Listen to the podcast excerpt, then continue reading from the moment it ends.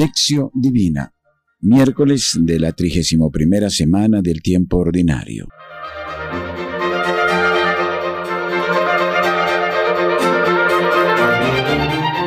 Lección.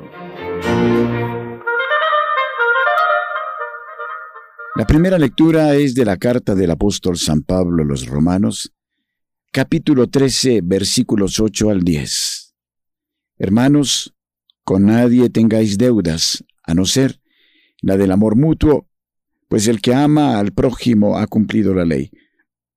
En efecto, los preceptos de no cometerás adulterio, no matarás, no robarás, no codiciarás y cualquier otro que pueda existir, se resumen en este. Amarás a tu prójimo como a ti mismo.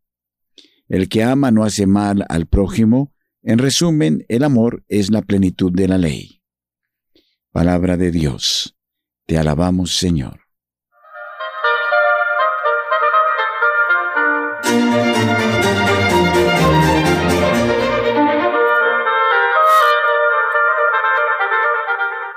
Del Evangelio según San Lucas, capítulo 14, versículos 25 a 35.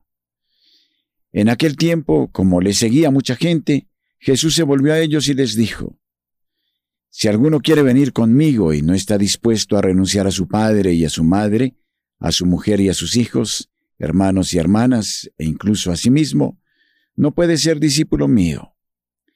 El que no carga con su cruz y viene detrás de mí, no puede ser discípulo mío. Si uno de vosotros piensa construir una torre, no se sienta primero a calcular los gastos y a ver si tiene para acabarla. No sea que si pone los cimientos y no puede acabar, todos los que le vean se pongan a burlarse de él, diciendo, Ese comenzó a edificar y no pudo terminar. O si un rey está en guerra contra otro, no se sienta antes a considerar si puede enfrentarse con diez mil hombres al que le va a atacar con veinte mil. Y si no puede, cuando el enemigo aún está lejos, envía una embajada para negociar la paz. Del mismo modo, aquel de vosotros que no renuncia a todo lo que tiene, no puede ser discípulo mío. Palabra del Señor. Gloria a ti, Señor Jesús.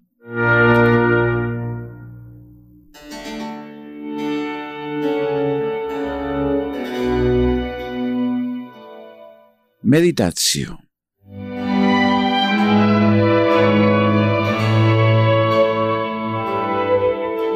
Tras haber recordado que es bueno dar a cada uno lo que se le debe, Pablo nos recuerda la existencia de una deuda que nunca puede ser liquidada y que no es preciso cansarse en pagar. El amor recíproco. El amor resume los mandamientos y es la plenitud de la ley.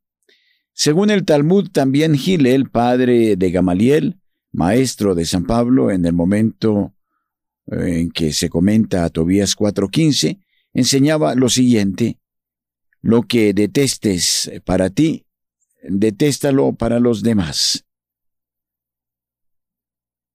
Así, no le hagas al prójimo lo que tú no quieras que te hagan a ti. En eso consiste toda la ley, el resto no es más que explicación. San Pablo dedica un gran espacio a valorar críticamente la función de la ley Ahora bien, para que se cumpla la justicia de la ley, no hay en última instancia más que un camino. El amor gratuito de Cristo, que precisamente ha venido para darle cumplimiento y no para abolirla.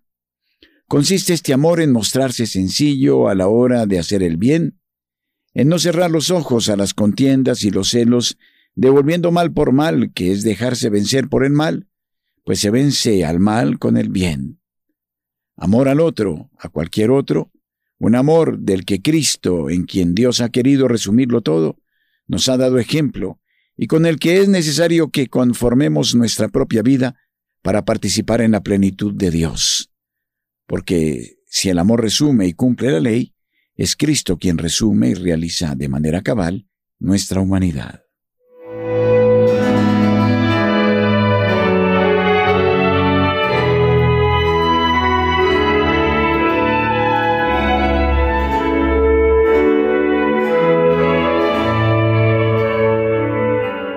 La palabra de Jesús y las maravillas que realizó le procuraron que le siguiera mucha gente. Ahora le vemos insistiendo en las exigencias que implica el seguimiento. Es preciso volver a apostar por la gratuidad y poner en cuestión nuestros propios vínculos afectivos e incluso nuestra propia vida. El hombre de la parábola de Lucas 14, 15, 24 había comprendido bien que estaba justificado no poder corresponder a una invitación a cenar. Acabo de casarme y por tanto no puedo ir. Es preciso renunciar además a todo lo que tiene. Si lo más urgente es buscar el reino de Dios, el seguimiento asume entonces la forma de la pobreza. Dejarlo todo, para ponerse detrás de uno, llevando la propia cruz. No se trata de odiar, sino, como explica de manera adecuada Lucas 16:13, de la imposibilidad de servir a dos señores, de tener dos absolutos en nuestra propia vida. Parecerá que estamos perdiendo la vida, pero es el único modo de salvarla, y esto, en efecto, resulta evidente si nos preguntamos qué es aquello de lo que depende la vida. A buen seguro, no de los bienes. Es verdad, sin embargo, que la decisión de seguir a Cristo debe ser meditada de manera adecuada, del mismo modo que es necesario valorar los recursos disponibles para construir una torre y la oportunidad de hacer frente a un enemigo declarándole la guerra, es preciso calcular nuestra propia fuerza, pero sabiendo, a ejemplo del maestro, del fuerte que tuvo necesidad del consuelo, que lo que es imposible para los hombres es posible para Dios.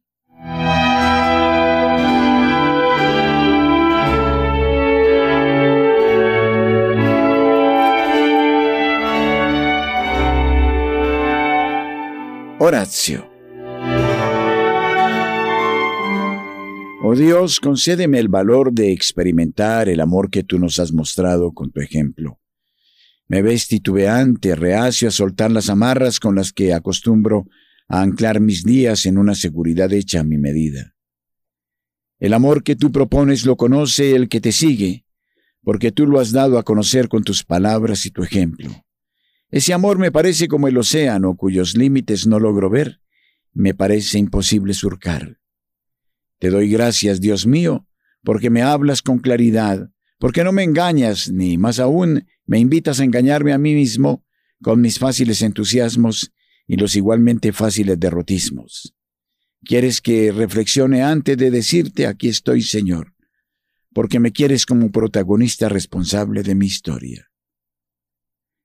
Ayúdeme a aprender que el amor solo se vive siguiéndote a ti. Amén.